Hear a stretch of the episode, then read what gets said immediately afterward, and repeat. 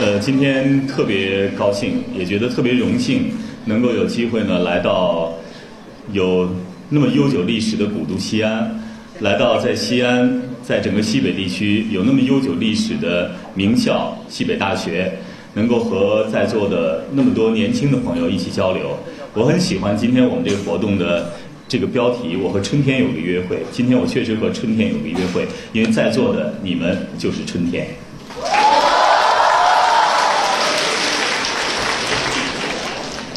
呃，今天交流的主题，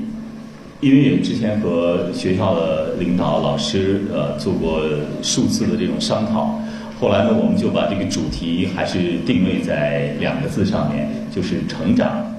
因为在座的很多都是年轻的朋友，刚刚在后台的时候，还有一个小姑娘说：“呀，说你跟我妈岁数一边大。”我当时觉得自己真的是这个半辈子都过去了啊，呃，在座的都是很多年轻的朋友，而现在呢，又是大家可能真的在你的人生成长过程当中最重要的这样一个阶段，呃，那作为我们这些过来人呢，呃，当然也希望把我们在成长过程当中所感受到的一些东西啊，所体会到的一些东西，能够和年轻的朋友呢，能够做一个很好的这种交流。可能也现在也会有人说，哦，他露馅儿了，这个又是老师和家长这个派来的卧底啊，想策反我，什么？也不是啊。其实成长真的是特别特别私人的一件事情，每个人的成长的这种经历和过程，都是只属于自己的啊这样一个独特的过程，没有人可以去复制他人的成长的这种过程。呃，但是我觉得成长就一定有共性啊，因为。不管在哪一个时代，年轻人所有青春的那些热情也好、冲动也好、那种迷茫也好、困惑也好，包括一些失落，一定是有共鸣的啊！不管在哪一个年代的年轻人成长当中，会有这些共性。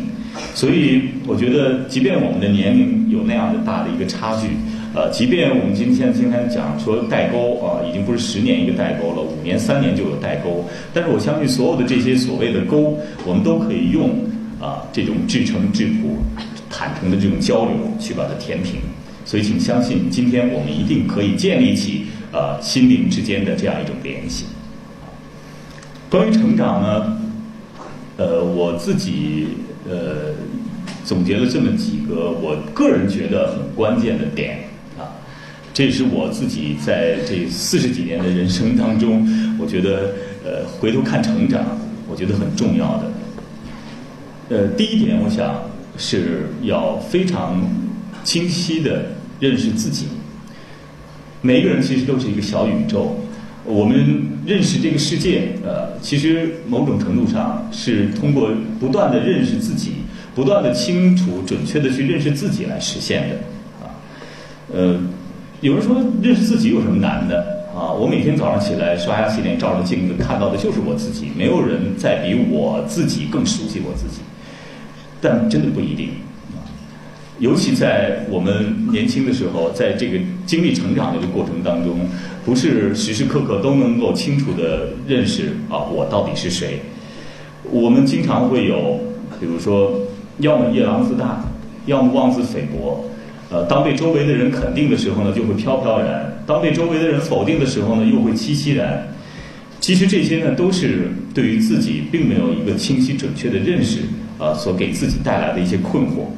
所以，到底怎么样来评价自己？到底怎么样对自己的评价会更客观？这一定是我们在成长过程当中需要去不断的去校正的啊。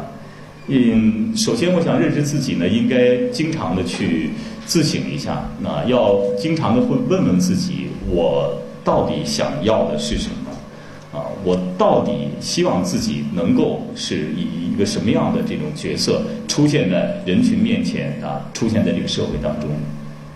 有的时候会，你会得到来自呃老师也好、家长也好，还有周围的一些朋友也好，非常善意的一些这种提提醒建议。而这个时候呢？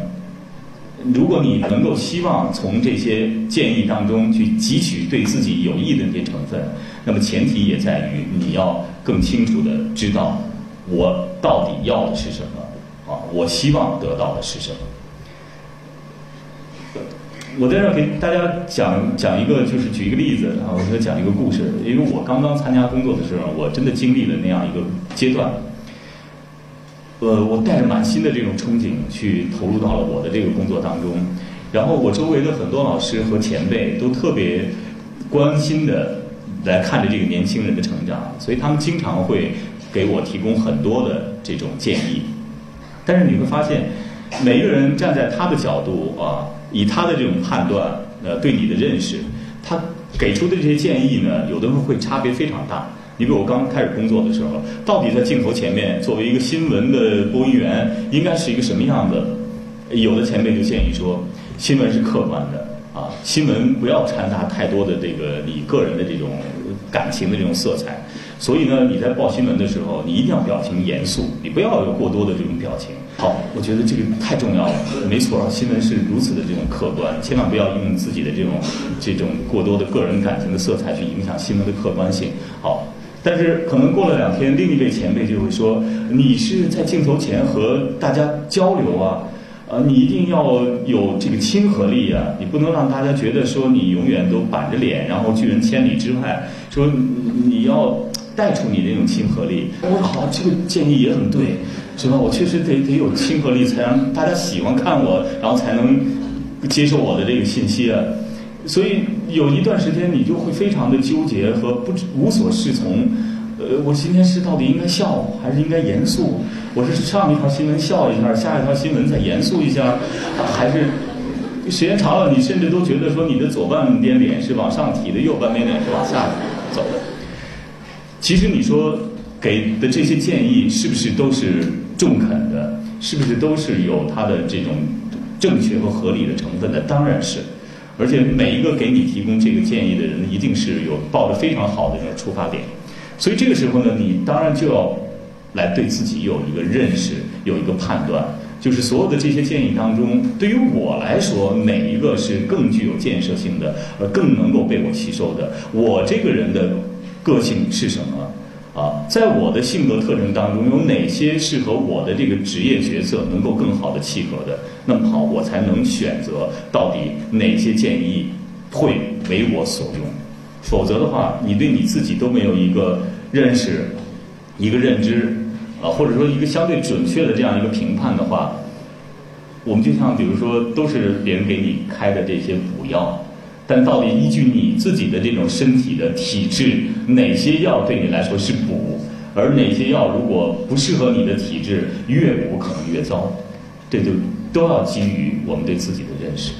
啊，我举这样一个例子，是从比如说我的工作的这个角度来举的这个例子，但同时在我们的生活当中，在我们的成长过程当中，你会不断的会碰到类似的这种情况。所以，对自己的认识是非常重要的。哪一天你发觉，哎，我真的开始已经有意识的在对自己有一个判断、有一个评价、有一个甚至是分析的时候，那么好，其实你已经开始在成长的路上去迈进了非常非常重要的一步。啊，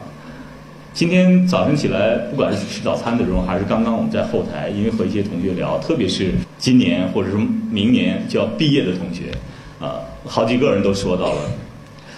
嗯，毕业的时候怎么选择？嗯，我觉得离我的梦想好像差距的挺远，或者说我现在我本来想到一个很好的这样一个机构当中去，但是现实只能让我选择一个对我来讲并不是那么满意的一个工作。呃，这个时候怎么办？我我我内心当中有很多的这种矛盾，这很正常。每一个人在自己的人生这条路上向前走，都不会是永远坦途。嗯，好像迈出每一步，都都踩的正好是那个点儿，所以在这个时候呢，我觉得更需要我们对于自己有一个更好的认识，也就是说，我们要搞清楚我想做什么，我喜欢做什么，我梦想当中的那个目标和我在现阶段我能做什么啊，我可以做到什么程度，这它中间到底是一个什么样的关系？我觉得对自己的这种认识就是，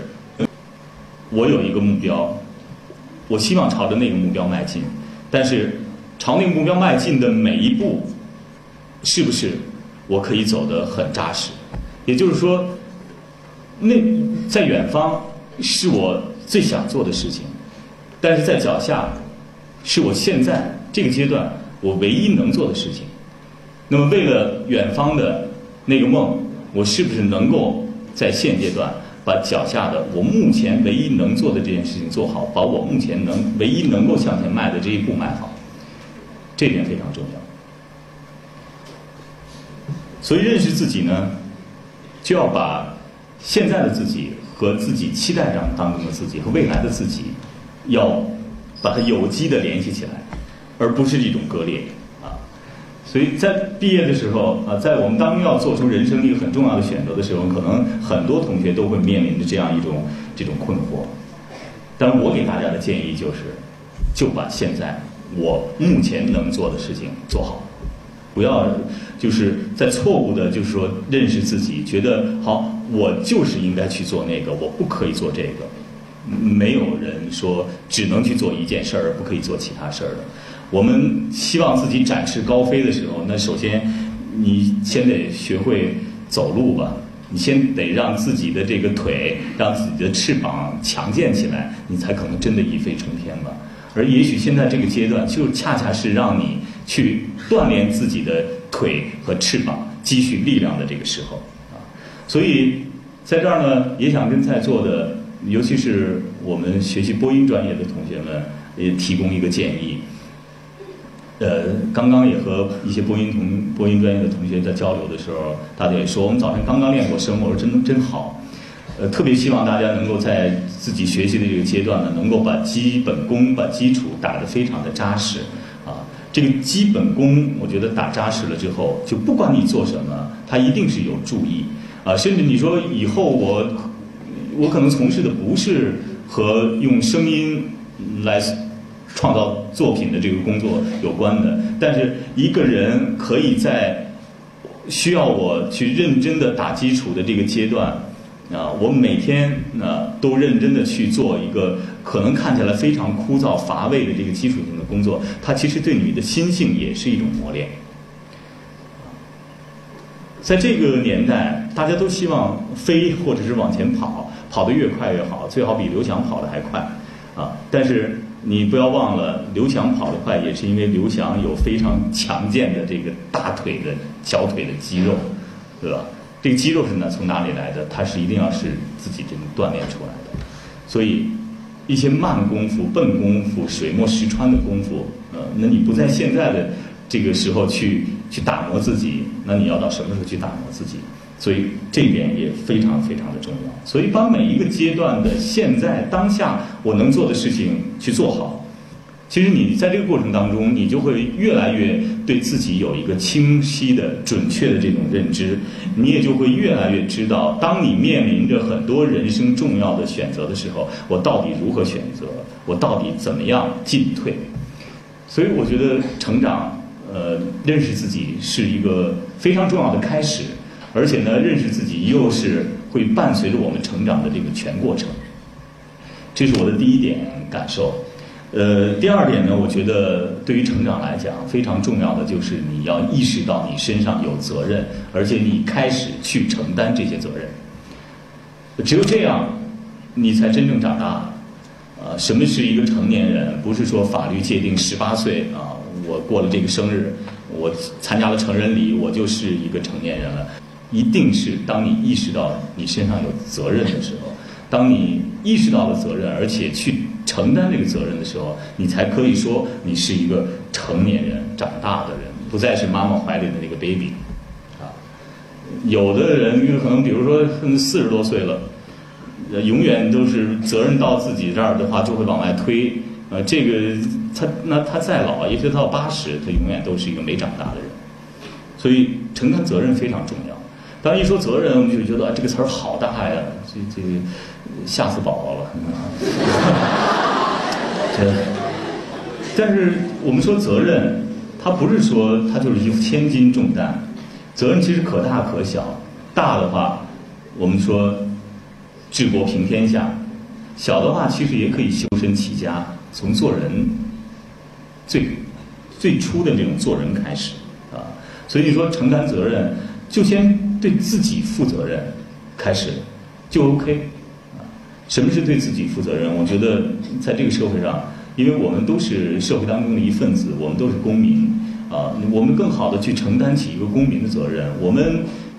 按照这个社会的公序良俗，我们按照这个社会的既定的这个制度来来向前走，然后对自己有约束。啊，自己不给别人添麻烦，其实最最简单的那些事情，就是在承担责任。而这些，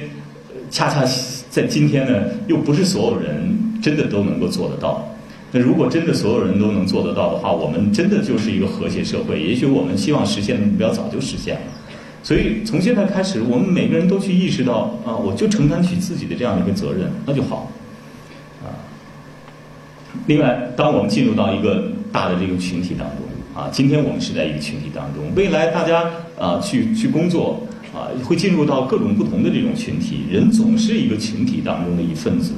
我们每个人都希望就追求追求我个体的这种发展，但是个体的这种发展呢，也必须是每一个个体都能发展。你不能说光我发展了啊，我不管别人，呃，这就是一个很好的发展了，不是？而且只有每一个个体都可以在这样一个环境当，在这样一个群体当中正常的发展的话，那你这个个体的发展才能够是更正常，而且是更良性的。所以，我想这一点呢，在我们这些年轻的朋友，当你们真正的进入社会，真正的开始去和很多人共同去做一些事情的时候，你们一定会有更深的这种感受。所以这个时候，责任意识就变得非常非常的重要。你在整个这个群体当中，你要意识到你对别人是有责任的。如果你意识不到这一点，啊，你不仅在这个群体当中，你无法获得你希望获得的那些东西，呃，那这对你个体来讲，其实是一个很直接的影响。这点，因为我为什么感受这么深，是因为我做的工作，我的工作呢是一个合作性特别强的工作。大家不要觉得说这些主持人，呃，反正你自己就出来了嘛，那个你打扮的这个光鲜亮丽的，然后你就说话说好了就行了，不是？我们这个工作是一个合作性特别特别强的这个工作，在这个工作当中，如果你没有一个责任的意识，你没有意识到你对你周围的人有责任，你很难在这样一个团队当中把你自己的事儿做好。我在这儿也可以给大家举一个例子，就是。呃，在我们的播出过程当中啊，大家知不知道就是呃，谁和主持人是在直播当中关联度最紧密的工种？是播音专业的学生吗？对，导播，导播是干嘛的？就大家如果看我们直播呢，你都会注意到每一个主持人都在挂着一个耳机。这个耳机是干什么的？除了是我们在播出过程当中要听，比如说接下来的播出的这个新闻的这个短片，呃等等，我们知道整个节目这个播出的这个过程，是吧？很重要的一点就是你要通过这个耳机来听导播给你的所有的口令。这个导播呢是在我们的直播过程当中的，应该说他是最高指挥者，啊，他不是领导，但是在播出线上呢，应该讲所有的工种，包括在场的领导。最后都要听这个导播发出指令，啊，根据导播的这个指令，各个工种来配合完成整个直播的过程。那么主持人更是和导播有非常关联的这个紧密紧密性，啊，也就是说，如果导播在耳机里不跟你说话，我们就会觉得特别恐慌，啊，有的人我们很讨厌，就是有一些突发的事件或者是处理的很乱的时候。呃这个耳机里边的声音特别嘈杂，呃，各种鸡飞狗跳的声音都在这个耳机里出现。我们那时候很很头疼、很讨厌。但是更可怕的事情是在耳机里边一片寂静，就是你什么都听不见的时候，你所有的都未知的时候，那种最可怕。所以我就说到这个，你互相之间一定要有这种责任意识，就是你一定要想到，我跟这个工种是关联度最紧密的。那么好，我一定要意识到，我身上对他们也是有责任。啊，在他们工作当中也需要我去给他们以支持，特别是在碰到一些突发情况的时候，啊，如果是一两两个互相之间有很强的责任感，然后互相之间有很好的合作的主播和导播呢，在遇到突发事件的情况是，每个人的反应其实应该是这样的：主播会马上想到，啊，呃，我要跟。这个通过对讲跟导播讲说，你现在需要我给你垫多长时间，然后你们在外面才能够决定接下来怎么处理。比如说，他说，那你给我说三十秒，或者是你给我说你大概大概给我撑一分钟，那么好，主播就想到，我马上就组织一下，我怎么样在这个一分钟当中，要让自己所说的这个信息呢，是一些有效的这种信息。那么这时候导播呢，一第一反应就是，如果互相之间真的有这种责任意识和责任感，导播的第一反应应该是通过对讲跟主主播说，现在是什么什么情况？呃，你不要着急，我们现在在想什么办法？你比如说，你给我撑三十秒钟。这样的话，其实大家互相都给对方在提供可以做出一个及时的判断和处理的一个时间，都在争取这个时间。那如果是没有互相之间那种责任感，你想，反正这个事儿出了之后，我先把我自己撇清，剩下的事情都是你的，那我们可以想象一下，就会出现这样的场景啊。导播，反正我不不跟你说，我那哪顾得上你呀？我这边这么多事儿呢。然后就是到该到了，实在没辙了，说说切演模式吧，然后就切演模式了。然后甚至到这个时候都不跟主播说出现什么情况了。那主播呢，首先一个也不知道，就突然在监视器里看见自己出来了，啊，然后就怎怎么办？那这种主播其实也可以有两种选择呀。第一，当然是说，那我这时候要说话，因为我已经出现在这个摄像机的镜头里面了，我要说话片。但是同时，比如说，如果真的按照所谓的责任撇清啊。我对你们不用负责。第一，你导播没告诉我到底怎么回事；第二，你也没有提示我这个时候要把我切出来。那我可以做另一个选择，另一个选择就是我就看着摄像机，我就不说话，对吧？我不说话呢，那可能大家看电视的观众也会觉得啊，这个时候肯定是其他的工种出现问题了。你否则突然切出来主持人，主持人就不说话，对吧？那按道理讲，主持人不说话，你应该迅速的把镜头切走啊！你怎么还长时间的停留在他身上呢？于是这肯定是，比如说类似于像导播啊等等其他工种的问题。这个主持人太无辜了，因为大家就会这么想。但是我们想，如果出现这种情况，造成的结果，那就是你们共同来做的这件工作出现了很大的这种纰漏和问题，因为大家都看到了你们出现了播出的事故，啊，所以。在我的工作当中，不光是和导播，我们和所有的那些工种，其实都是这样一种非常非常紧密的，互相之间一定是有很强的这种责任承担的这样一种工作。啊，你只有大家真的有这种责任意识，啊，你去承担这个责任，哪怕真的出现了问题之后，不是互相推诿，而是。大家共同来检讨，在这个过程当中，到底在我这个环节出现了什么问题，我应该承担什么责任？如果这样的话，那么这个团队，他未来出现这种这个这种问题和事故情况只会越来越少，因为他们互相之间是一种支撑的这种关系。也就在这个过程当中呢，每一个人都一定能够得到更好的这种锻炼，每个人能够在这个团队当中得到更好的这种发展。啊我觉得这样才是一个很好的啊良性的这种循环。如果像刚刚我说的那样的话，那好，下一次这次那最后谈的时候一定是互相说不是我的责任，不是我的责任。下次碰到这个情况的话，然后上次你黑了我一道，这次我还要继续黑你一道，于是恶性循环永远下去，你就没法再做这个事情了。那么最终受损的是谁？既然你们是一个团队在同样做的这件事情，这件事情做不好，受损的是所有人啊。一荣俱荣，一损俱损。当然，这是我的这个工作它的特性。但即便不是呃在媒体机构，类似于像我们的这样工作，其他工作当中就不存在这样的一种互为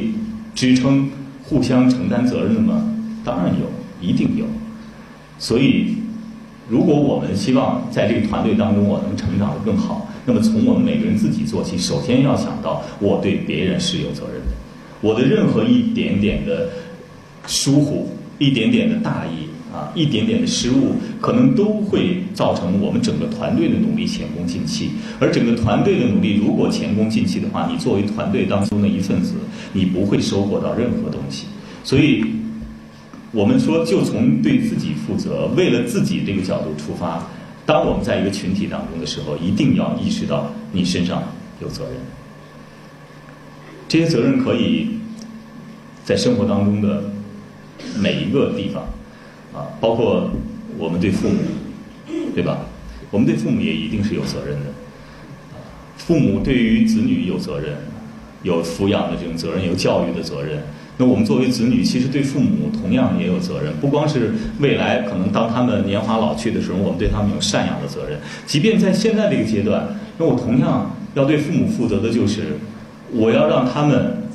对于我的这种成长，尽可能的啊放心，尽可能的在我的这个成长过程当中，我自己就有一些这个调试，而且呢，和父母能够有一个很好的这种沟通和交流。呃，年轻人最容易就是老觉得说，这个父母长辈不理解我们，你们根本不知道我们现在在想什么。是，因为每一个阶段的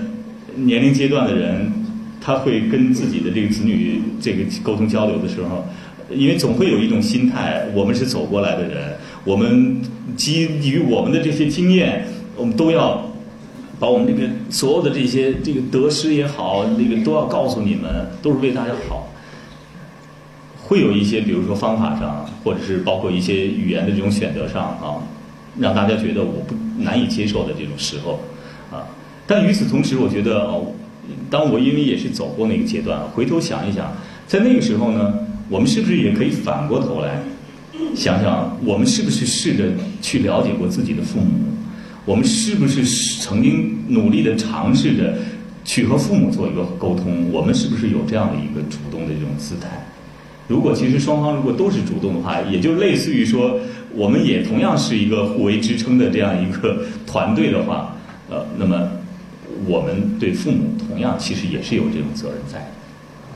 所以责任在我们成长的过程当中，它就会变得无处不在。也可能一直到我们离开这个世界，你身上都会有责任。那这个责任呢，你越积极主动的去把它承担起来，它越不会成为你人生当中的负累。啊，所以我觉得承担责任是成长当中我认为的又一个非常非常重要的东西。那第三点呢，我想说的是，怎么样去真正的懂得尊重。尊重呢，它不是说就单纯做出来的一个姿态，它一定是发自内心的啊。有的时候我们看，比如说，哎呀，一个绅士特别的得体，每当女士来的时候，都会主动替她开门，然后他坐下来会主动替她拉椅子，等等等等，觉得哎呦，真是对女士太尊重了。但是，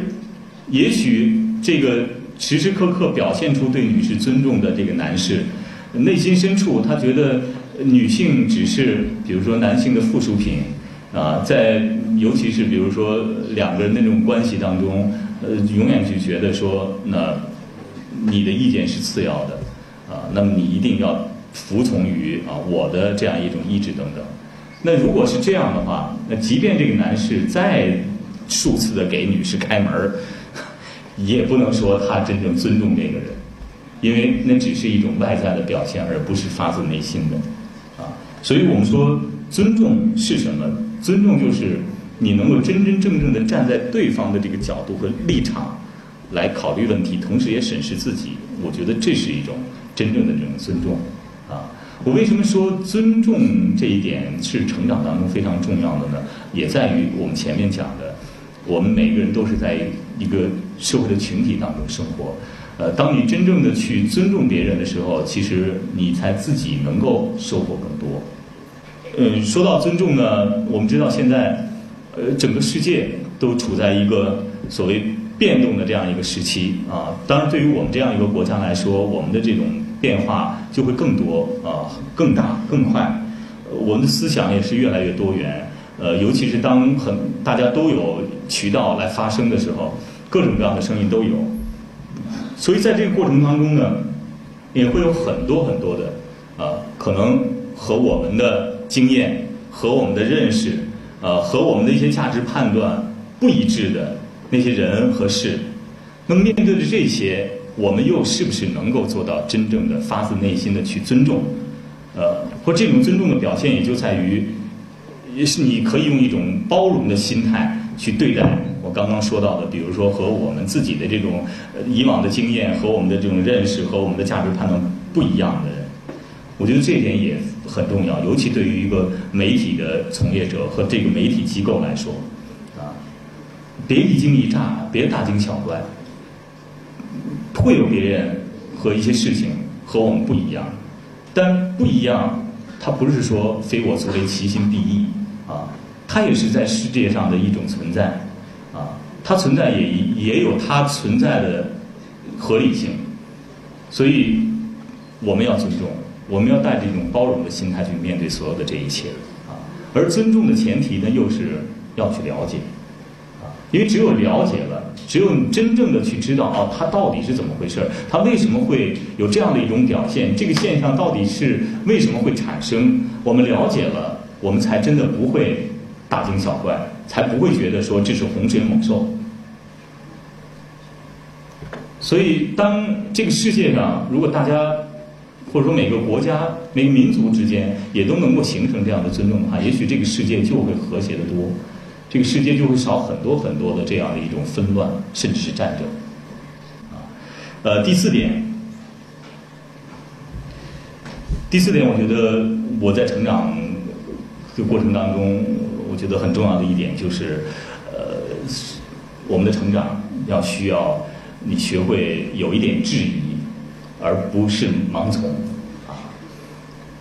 质疑是什么？其其实质疑也是你的独立的思考。啊呃，我们常常会被一些呃权威啊，会被一些外在的一些东西呢所影响，所以才会出现会迷信于权威啊。当然，可能今天的这个时代呢，因为大家思想都更加的活跃，呃，声声音也更加的多元，可能在现在的这个时代，你说很多人共同去迷信某一个权威，这种情况可能少。但是在这个时代呢，又有另一重的这种迷信，呃，这重迷信，我觉得在今天网络时代更突出，就是我们有的时候会不自觉的迷信于所谓的大多数人。就是当我们比如在网络上出现一个事情的时候，我们会发觉，在很比如说一件事情下面留言，有很多人完全不是理性的在看这件事儿，而仅仅就是说，哦，原来。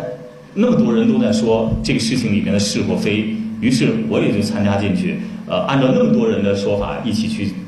说所谓的是与非，啊，所以这个像这样的事情出现之后呢，很多情况之下你会发觉大家仅仅是一种情绪，而真的不是一种理性的这种思考。但是我们要需要问一问，大多数人是谁？多少人算大多数人？当你看到某一个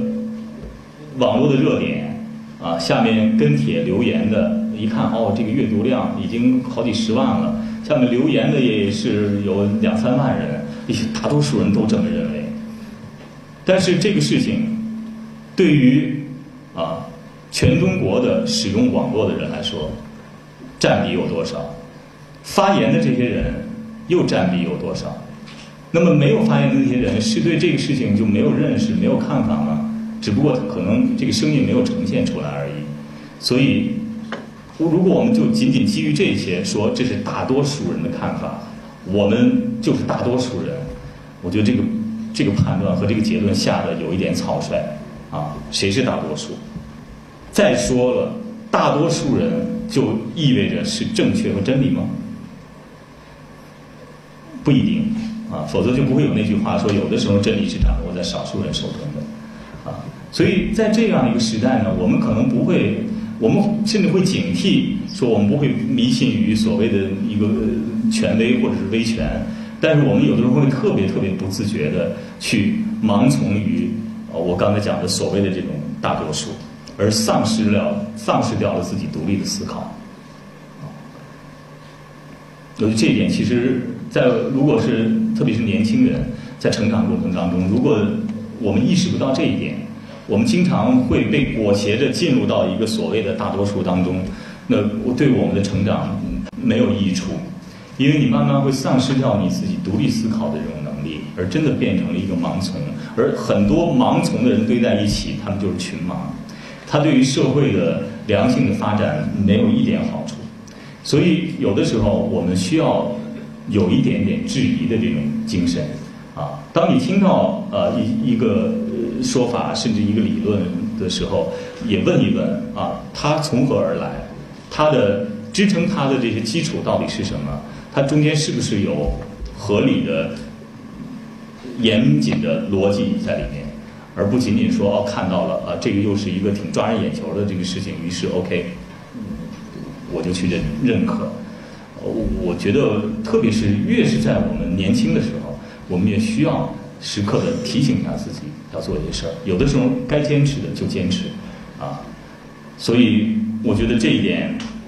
学会质疑不盲从，也是成长当中非常非常重要的事情，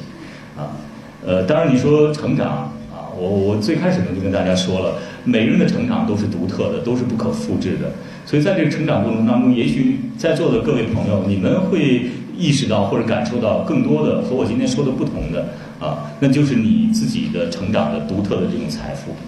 但是现在的有些年轻的朋友呢，也会有一种心态，